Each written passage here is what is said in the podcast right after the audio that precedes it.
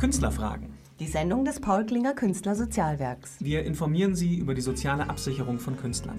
Wir fragen Künstler, die von ihrer Arbeit und ihrem Leben erzählen werden. Wir fragen aber auch Menschen, die für die Ausbildung und Vermarktung von Künstlern wichtig sind. Und wir beantworten Fragen von Künstlern, ihre Fragen. Spannend, unterhaltsam und informativ.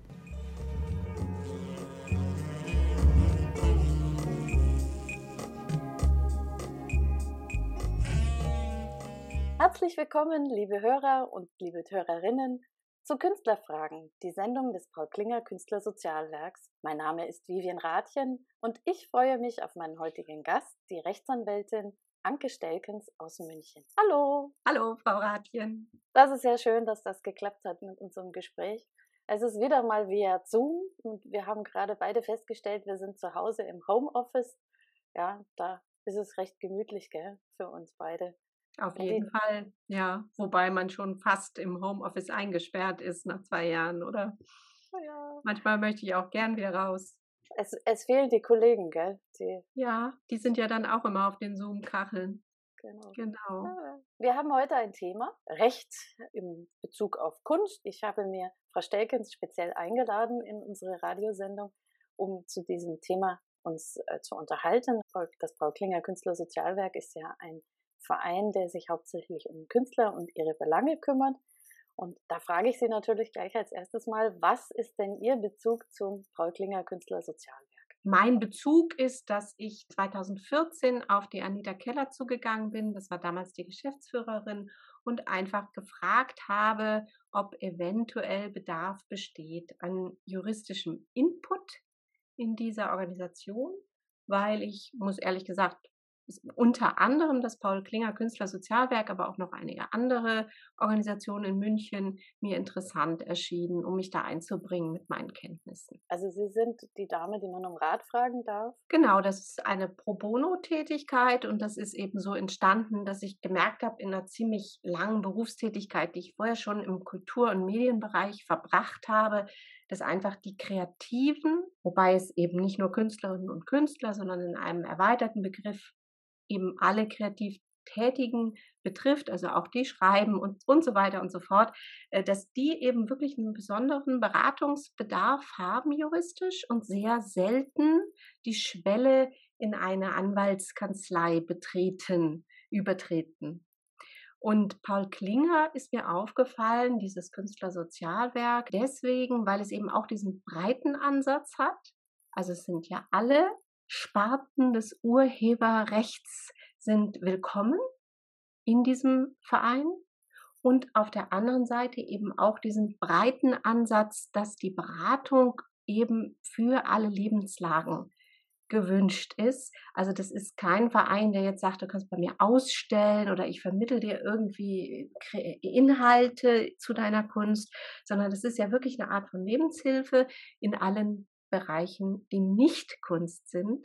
Und da ist natürlich recht wichtig. Ja, das wusste ich ja. Kann man denn, also gerade weil wir das Urheberrecht angesprochen haben, kann man denn für so unterschiedliche Leute so, also kann man die alle greifen oder ist das wirklich, muss man speziell für jeden, jeden Bereich irgendwie anders vorgehen. Also äh, das zeichnet tatsächlich das dahinterstehende Recht aus, nämlich das Urhebergesetz, dass es ein nicht abschließend gedachtes Recht ist, was in verschiedenen Sparten funktioniert. Also wir haben da tatsächlich den Bereich Text, den Bereich bildende Kunst, aber auch den Bereich Programmierung, ja, von Software.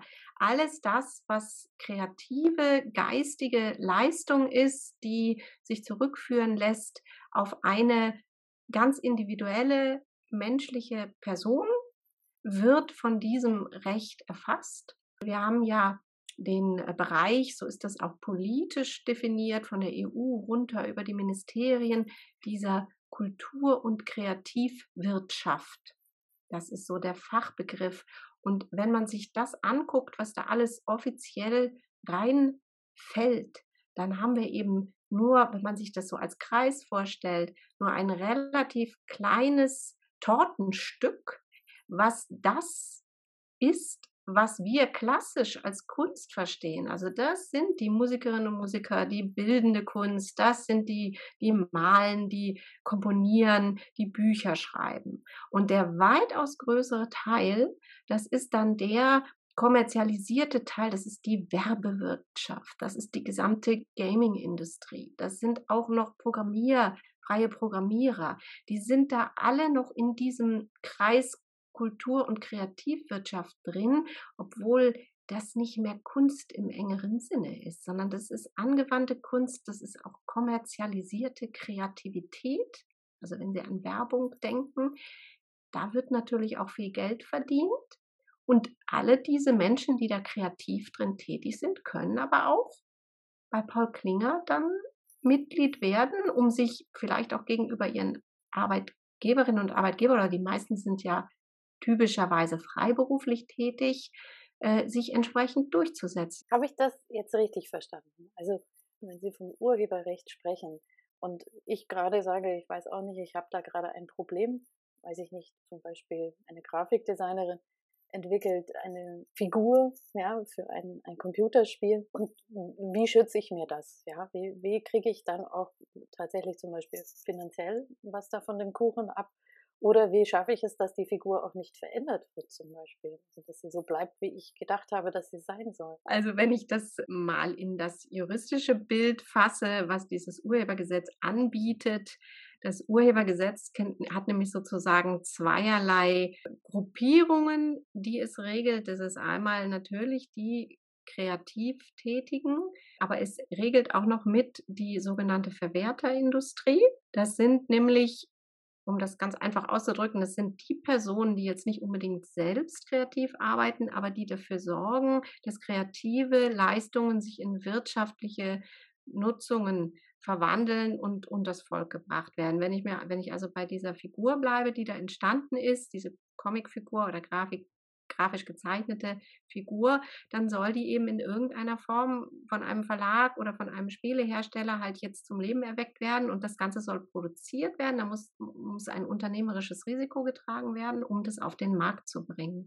Und leider ist es halt meistens so in der Kultur- und Kreativwirtschaft, dass doch diese einzelne kreative Person, insbesondere wenn sie alleine gegen eine große äh, Verwerterkette steht, die jetzt sagt, gib mir mal deine Figur, wir finden die gut, wir wollen was damit machen, dann ist es sehr schwer, dass sie wirklich an allen Erlösen beteiligt wird, weil das Grundmodell sieht schon oft so aus, man spricht davon Buyout oder auch Total Buyout, dass der entsprechende Verwertungs, ja, ist meistens auch eine Firma, manchmal auch einzelne Menschen, aber oft eben in irgendeiner Form ein Unternehmen, ein Verlag geht auf diese kreative Person zu und sagt, ja, wir möchten deine urheberrechtlichen Verwertungsrechte gerne haben, die du ziehen darfst aus deinem kreativen Tun. Und zwar möglichst alles, was es gibt. Da gibt es einen bestimmten Katalog im Gesetz und über den darf ich verfügen. Ja, und ich kann natürlich so wäre es schön, sagen, ja, ihr kriegt das jetzt mal für fünf Jahre und auch mal nur so, dass ihr die Figur nicht verändern dürft, also kein Bearbeitungsrecht und auch nur in Deutschland. Ich gucke mal, ob ich nicht woanders noch jemand anderen finde.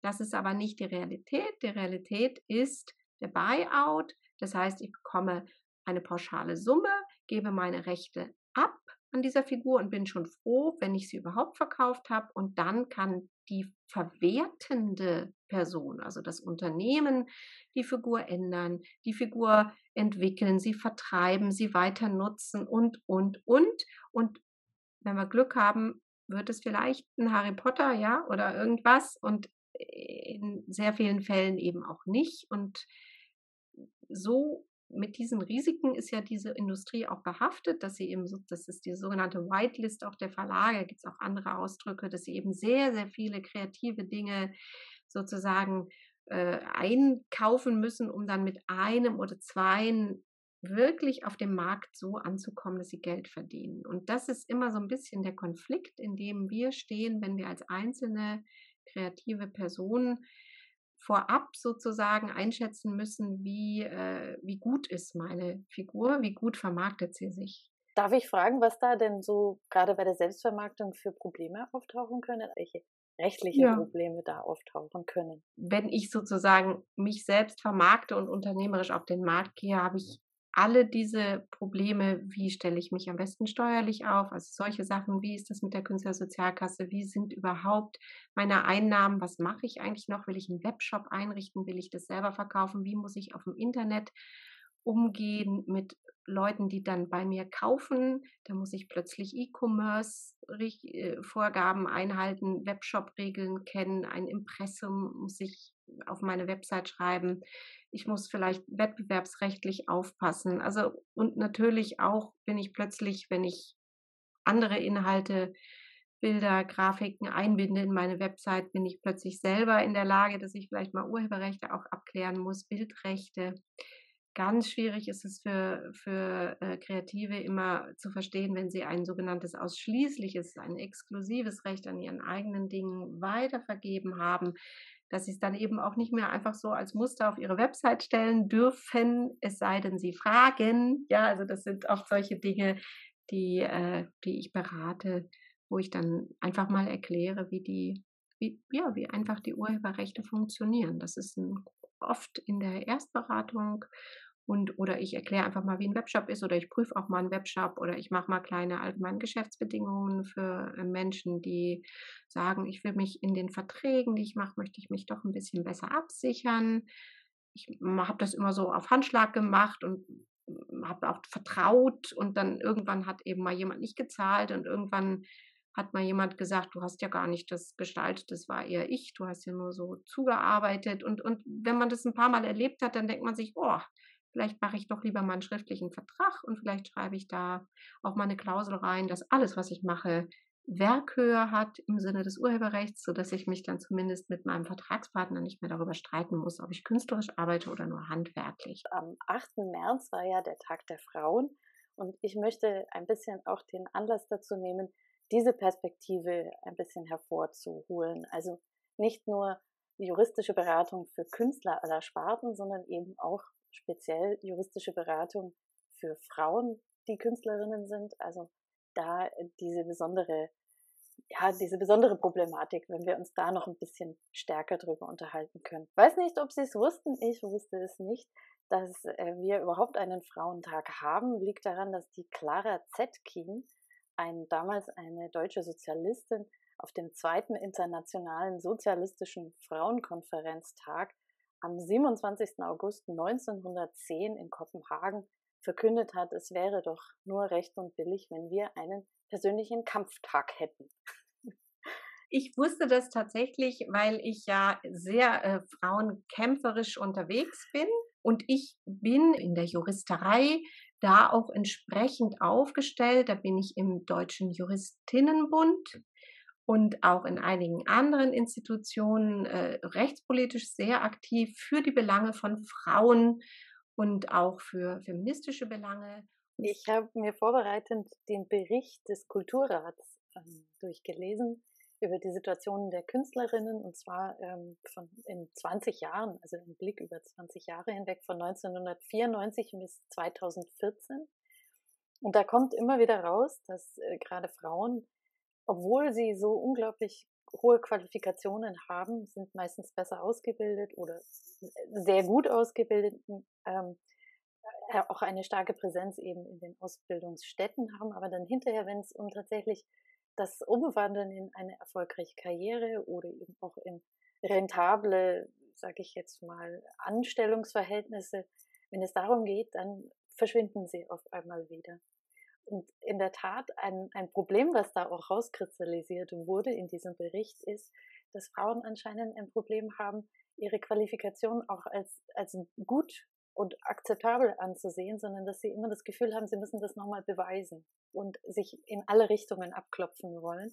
Und dann gehören sie da natürlich auch dazu, dass man eben sagt, ich will vorgreifen, einfach schon mal wissen, was da juristisch auf mich zukommen könnte, wenn es zu einem Rechtsstreit kommt. Ist das so richtig oder haben Sie das aus Ihrer Erfahrung nicht so wahrgenommen? Also die, ähm, die Fakten sind richtig. Ich würde es natürlich nicht so ausdrücken, weil ich sage immer nicht, die Frauen sind so, sondern ich, die, das ist total nachvollziehbar, weil sie müssen es so machen, weil sie eben viel vulnerabler sind als Männer.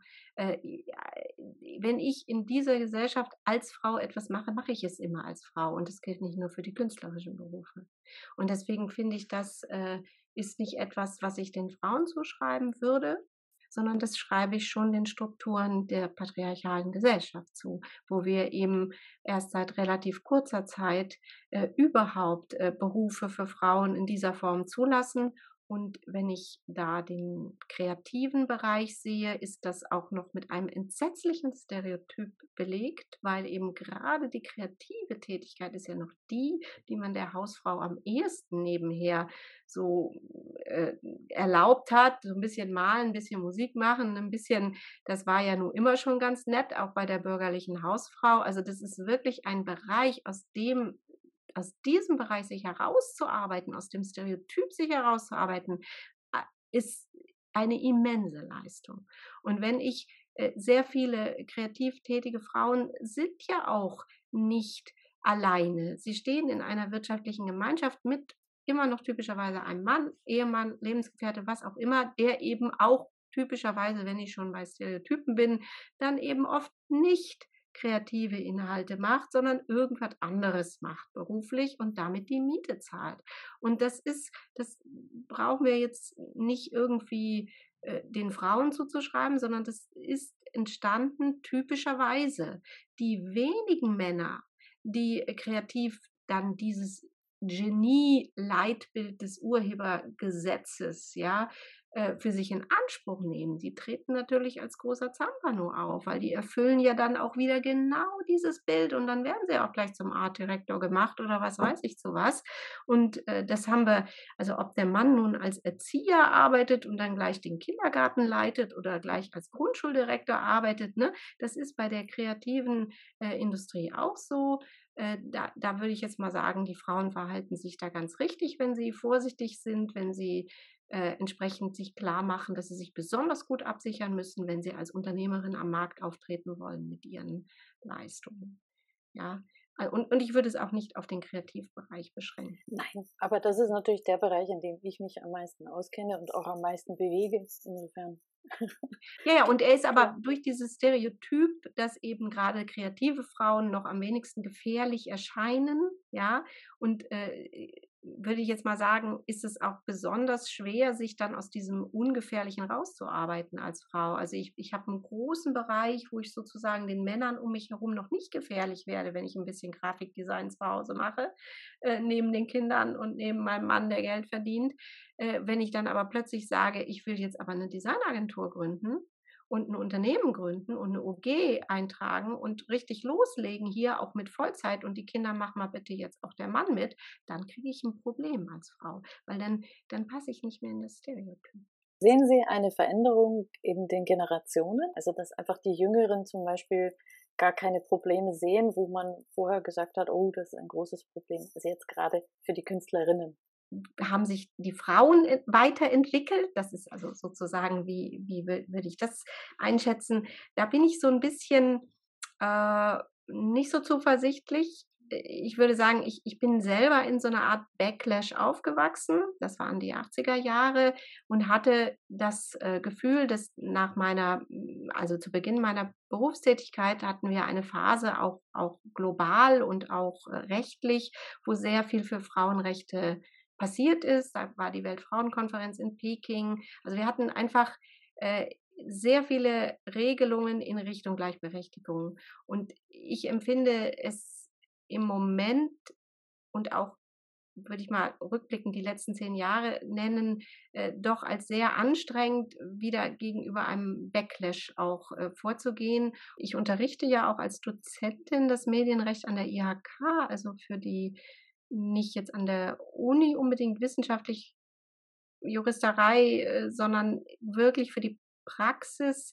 Naja, und äh, da äh, sehe ich eben auch immer, wie in der Praxis sich die Verhältnisse auch noch nicht unbedingt in Richtung Gleichberechtigung entwickeln, sage ich jetzt mal. Also das ist dann schon sehr unverfälscht. Da ist schon, schon noch viel zu tun, um da ein gleichberechtigtes Verständnis zu erzielen. Da, da würde ich gerne gleich einhaken. Und zwar ähm, ich, der Unterschied zwischen Gleichstellungspolitik und ähm, Gleichberechtigung. Also Gleichstellung und Gleichberechtigung. Es ist einfach nur, weil in diesem Bericht von dem Kulturrat immer wieder von der Gleich, also den rechtlichen Instrumenten der Gleichstellungspolitik und ihrer Anwendung gesprochen wird.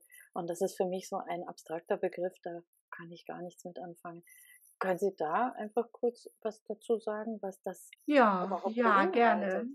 Natürlich, äh, das ist ja auch ein äh, Feld, äh, also Gleichstellungspolitik ist ja immer eine Krücke, ne? das muss man ja einfach so sagen, weil davor steht eben die Beobachtung, dass Frauen nicht gleichgestellt sind und die am weitesten bekannte gleichstellungspolitische Maßnahme ist die Quote. Ja, die Quote, die ja auch im Kulturbereich und überall gefordert wird nach dem Motto, und deswegen sage ich, es ist immer eine Krücke, weil es kann ja nicht das Ziel sein, dass wir immer überall, überall alles paritätisch, also die Quote hat ja auch sehr viele Gegenstimmen, dass sie ist eine Krücke, um überhaupt erstmal ins Gespräch zu kommen auf Augenhöhe, weil ich kann nicht ins Gespräch kommen, wenn ich gar nicht da bin. Deswegen sind diese gleichstellungspolitischen Maßnahmen immer erstmal darauf gerichtet zu sagen, 30 Prozent Frauen rein, 50 Prozent Frauen rein, Quoten in den Gremien, bitte auch die Lebenswirklichkeiten von Frauen mitsehen und jetzt gerade auch in Digitalisierungszusammenhängen die Daten mit erfassen, den Gender Data Gap mit drin haben. Also das sind diese gleichstellungspolitischen Maßnahmen.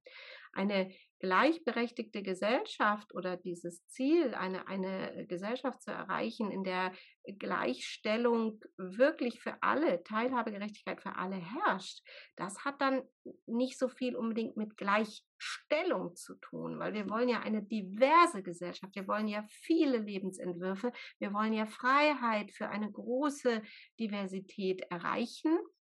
Und ich, äh, das ist auch immer so ein großes Missverständnis. Das wird immer, was wollt ihr mit Gleichstellung, sollen die Frauen? Und dann, ne, dann mal so mit Leuten diskutiert, die gegen die Quote sind.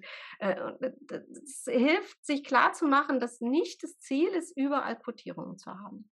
Es ist nicht das Ziel, sondern das ist der Weg. Und was das Ziel nachher ist, da bin ich ja immer offen, weil ich, ich wünsche mir immer so eine geschlechterunaufgeregte Gesellschaft.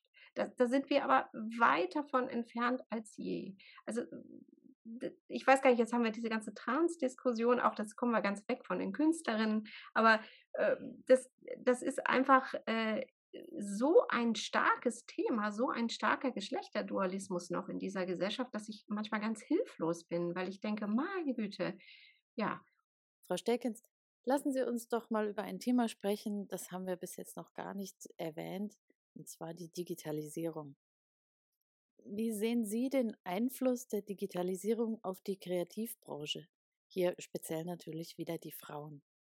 Der Beruf als solcher hat sich durch die Digitalisierung komplett verwandelt. Und zwar vollständig. Aber das ist erstmal unabhängig von den Frauen. Das ist für die Männer genauso.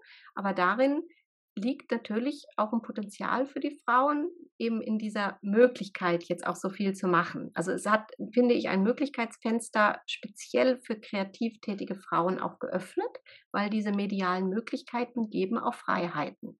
Ja, das, das würde ich mal so sagen.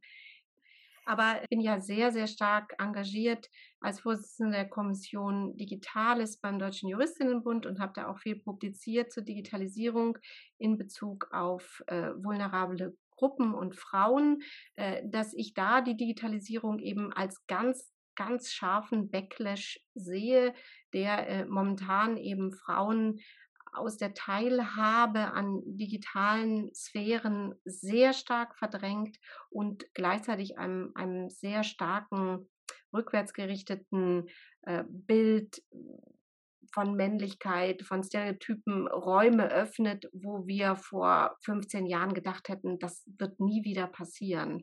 Also was wir im virtuellen Raum erleben an Frauenhass, an, an, an Sprache, an diese Hate Speech Geschichten, die gehen ja doch sehr stark gegen vulnerable Gruppen und Frauen. Das ist immer antifeministisch, immer äh, misogyn, wie man so schön sagt.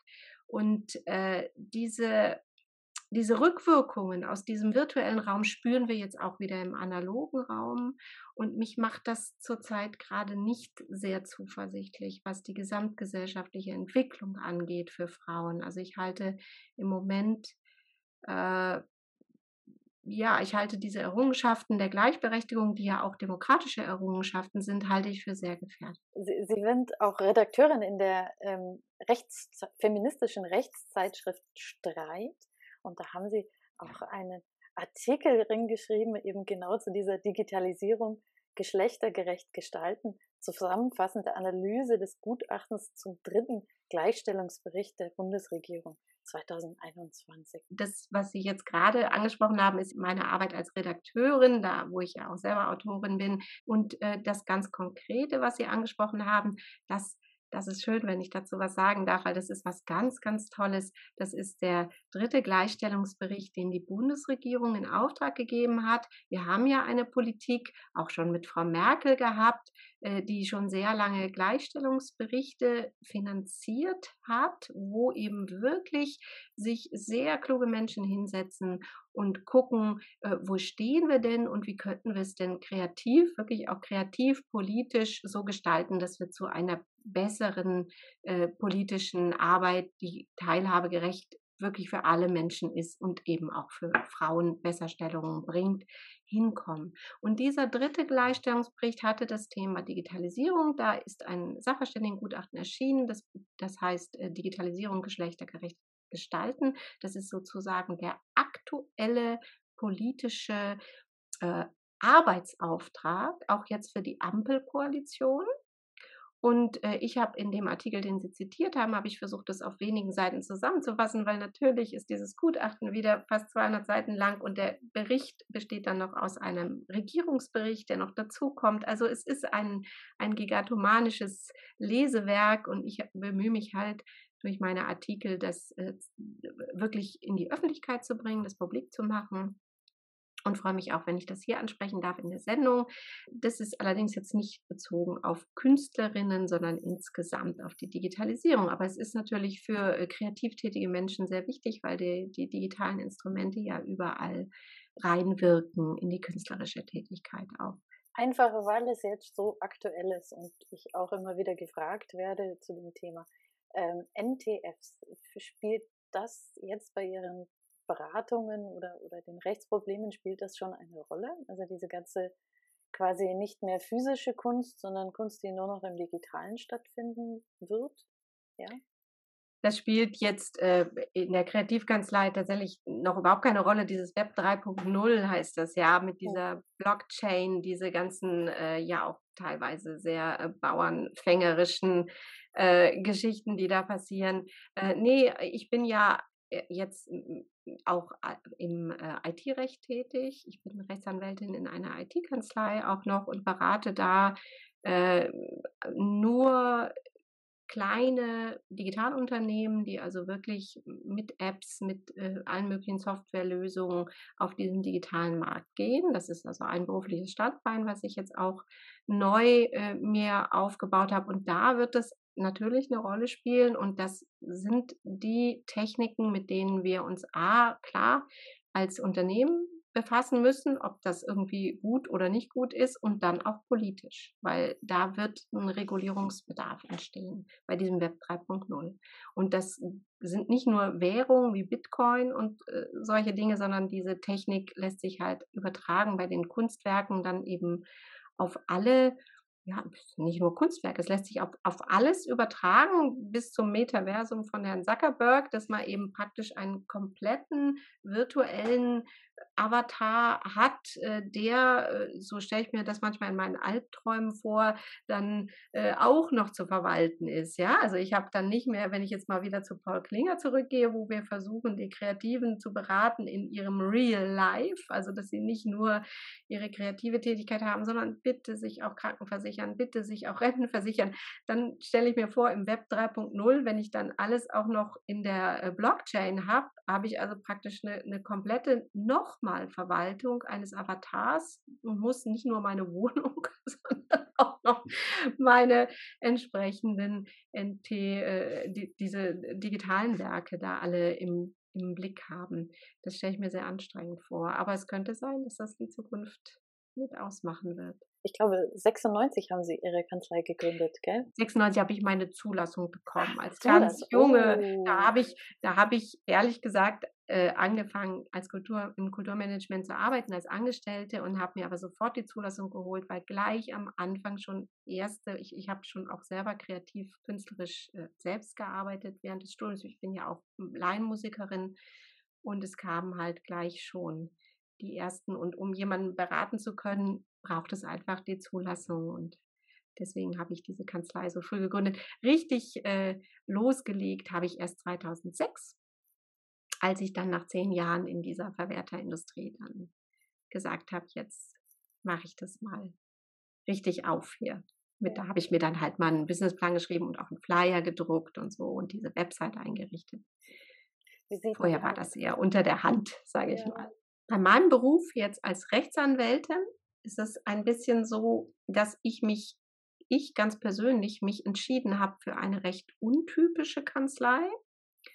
Können Sie sich so vorstellen, normalerweise sage ich, ich spezialisiere mich zum Beispiel auf das Urheber- und Medienrecht als Kanzlei. Wenn ich dann viel Geld verdienen will, schaue ich natürlich, dass ich Mandantschaft bekomme, die auch mich gut bezahlen kann. Das werden dann aber eher die Verlage sein oder die großen Industrien ja, oder Rundfunkanstalten, also diese Großkunden, die auf der Verwerterseite stehen. Weniger werde ich mich also konzentrieren auf eine Mandantschaft, die kreativ und alleine arbeitet. Äh, und ich habe mich eben nicht auf ein Rechtsgebiet festgelegt in diesem Sinne, deswegen passe ich auch so gut zu Paul Klinger, sondern ich habe mich auf eine Klientel festgelegt. Und diese Klientel sind die kreativen freien Berufe, die also typischerweise als David gegenüber diesem Goliath der Verwertungsindustrie stehen. Das ist eine bewusste Entscheidung gewesen. Ich habe sehr lange im Kulturbereich gearbeitet, wo ich als Angestellte immer auf dieser Verwerterseite stand und sozusagen dann die Kreativen immer runterhandeln musste nach dem Motto Pauschalhonorar möglichst wenig und wir müssen alles machen dürfen, also alle Verwertungen. Und ich habe, nachdem ich das zehn Jahre gemacht habe und nebenher immer schon auch die Kanzlei offen hatte für Beratungen, also nebenher, habe ich irgendwann entschieden, ach, mir macht das eigentlich viel mehr Spaß, die andere Seite zu vertreten. Und dann habe ich mich auch nicht mehr beschränkt auf dieses Urheberrecht, sondern dann sind natürlich auch arbeitsrechtliche Fragen wichtig oder jetzt gerade in den letzten 20 Jahren, ich mache das ja schon sehr lange, ist diese Selbstvermarktung das Hauptthema, weil wir ja einen umfassenden Umbruch hatten durch die Digitalisierung, so dass eben viel möglich geworden ist, aber eben auch viel plötzlich passieren muss, was nichts mehr mit kreativem Tun zu tun hat. Das können, kennen Sie wahrscheinlich auch selber. Das kennen alle, die in diesen Bereichen tätig sind. Agenturen gibt es nicht mehr. Ich muss mich selbst vertreten. Ich muss meine eigene Website machen. Ich muss sehen, wie ich unternehmerisch selber mich aufstelle und vielleicht auch mal mein eigenes Buch im Eigenverlag rausbringe. Vielleicht ist das sogar erfolgreicher, als wenn ich mit einem Fremdverlag arbeite.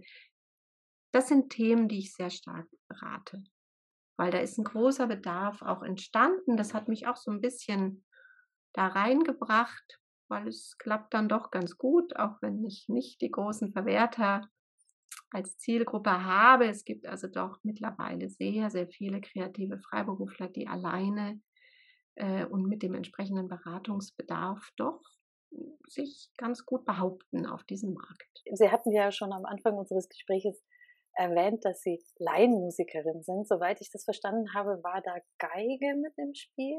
Gell? Streicherin, ja, genau. Wobei ich jetzt fast nur noch bratsche. Ich habe eine Weile, habe ich dann auch wieder viel Geige gespielt. Früher habe ich nur gebratscht. Genau, aber jetzt bin ich wieder auf der Bratsche. Wobei momentan äh, ist ja alles wegen Corona eingedampft. Ist quasi nur noch zu Hause am Üben. Hm, ja, wir haben jetzt, äh, ich habe jetzt gerade gerade wieder äh, die Einladung bekommen, dass wir unseren Mendelssohn, den wir geprobt haben, wieder aufnehmen und auch aufführen werden im Juni. Also unsere unsere Orchester Gemeinschaft hat äh, wieder wilde Pläne, dass wir doch, nachdem wir, glaube ich, zweimal das Konzert absagen mussten, also es ist trau ein Trauerspiel, ja. Nee, nee, doch, also ich spiele schon gern. Also das habe ich auch immer gemacht, aber nicht, äh, nicht professionell. Ich habe auf Ihrer Webseite gelesen, Sie waren juristische Beraterin und Kulturmanagerin für Orchestertourneen, Konzertreihen, Mus Musikfestivals und Open Airs.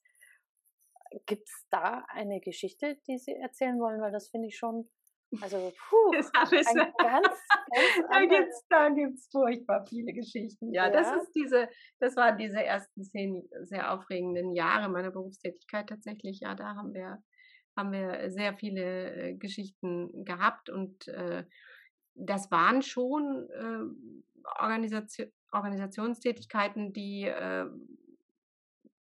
Königsplatz Open Airs hier in München umfasst haben und auch eben wirklich mit, mit Stars und auch äh, Konzerttourneen und Konzertreihen überall auch weltweit dann äh, mit den Künstlerinnen und Künstlern zu tun zu haben und das ja vertraglich zu fixieren und da auch dann äh, das zu stehen. Also das müssen Sie sich so vorstellen, Sie haben dann eine Tournee am Laufen und dann sitzen Sie zu Hause vom Fernseher, Sie sind halt verantwortlich für alles und wenn alles gut geht, hören Sie nichts mehr. Und wenn es nicht gut geht, dann kommt der Anruf. Das passiert dann eben auch mal, wenn eine Künstlerin auf der Bühne umfällt oder wenn irgendwas äh, schief geht. Gibt es eine, eine, ein Event, was Ihnen besonders im Gedächtnis geblieben ist? Also oh, muss, muss ich wirklich sagen, ha, da war ich echt stolz drauf. Das ist ein kleines Sternchen. Stolz, ich, ich weiß nicht, ich habe mich immer ein bisschen als Servicekraft empfunden in der Zeit damals, weil ich war ja nicht diejenige, die die künstlerische Planung gemacht hat. Das hat eine, hat der Geschäftsführer selber, der Inhaber der Agentur gemacht und auch eine Musikwissenschaftlerin. Die waren also für die künstlerische Qualität, äh, haben sie den Kopf hingehalten. Da war ich eher stolz darauf, dass ich dabei sein durfte. Was mich immer, was mich sehr beeindruckt hat, waren die Dave Brubeck-Konzerte, die wir im Gastreich gemacht haben. Die meine Kollegin hat mehrfach Dave Brubeck geholt. Da war schon sehr alt. Das war für mich so ein unglaubliches Ereignis, weil ich einfach schon als ganz junge äh, mal Klampfen mit der Gitarre und man hat ne, und auf dem Klavier, was man alles gespielt hat früher, ich habe ja viel Musik gemacht, hat man natürlich diese Stücke von ihm gespielt und, und fand es fand es einfach nur toll, ja, dass ich dann dabei sein durfte, wie er in München auftritt. Und da gab es natürlich viele Erlebnisse in dieser Form, dass ich einfach Künstlerinnen und Künstler erleben durfte und hinter der Bühne erleben durfte. Mir ist auch jetzt nahegegangen der Tod von Milva. Wir haben viel mit Milva gemacht. Die äh, hat nämlich auch Tango gesungen mit klassischem Konzert und wir haben ihre Tango-Tourneen in Deutschland gemacht äh, was immer unglaublich war, wie sie da auf der Bühne war. Und ich, ich äh, hatte eben da auch mit ihr zu tun, hatte, was mich immer sehr beeindruckt hat, wie, wie, klein sie war. Also auf der Bühne wirkt sie ja so richtig wahnsinnig und wenn man ihr dann gegenübersteht, sie ist, ist ganz, ganz klein und schmal gewesen. Also das sind so Erlebnisse, die natürlich, die bleiben im Gedächtnis und wenn dann so eine Todesnachricht kommt, wie jetzt vor kurzem, ja, dann denkt man sich auch, ja, wieder eine weniger wir haben auch mal Liza Minelli gemacht in, äh, in München und das war auch sehr beeindruckend. Da hat mich vor allen Dingen sehr beeindruckt, dass unser Geschäftsführer es geschafft hat, den gesamten bayerischen Hof äh, irgendwie um den Finger zu wickeln, dass wir also da eine gigantomanische äh, Empfangsveranstaltung hatten äh, mit Prominenz und am Swimmingpool oben auf dem Dach. Also das waren so Sachen, die haben mich natürlich als junge Frau auch wirklich geflasht. Also da, das war dann schon einfach wirklich sehr aufregend, da Teil sein zu dürfen. Ja, das, ja, das sind so ein paar Stories.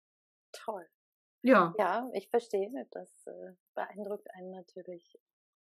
Wenn man nicht nur der Herstellende ist, also der Produzierende ist, sondern wenn man das große Ganze, die ganzen Rädchen sieht, wie die miteinander ja. funktionieren müssen.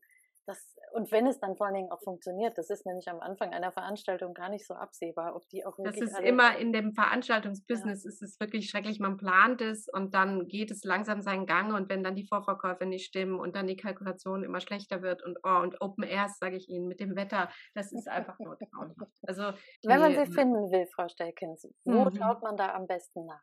Wenn man mich finden will, geht man ins Internet und gibt ein Kanzlei Stelkens, Kanzlei Anke Stelkens und dann kriegt man meine Landingpage, die ist ganz äh, repräsentativ, also ohne großes Tamtam, -Tam, ganz schnell zu laden. Und da meine, sind meine Kontaktdaten drauf und dann Wenn jemand mich kontaktieren möchte, dann schreibt er mir eine E-Mail oder wählt meine Telefonnummer. Das ist ganz, ganz einfach. Und, Und für, für welchen Bereich sind Sie am, also was ist, was ist genau der, das Feld von Problemen, das Sie am, am meisten angehen?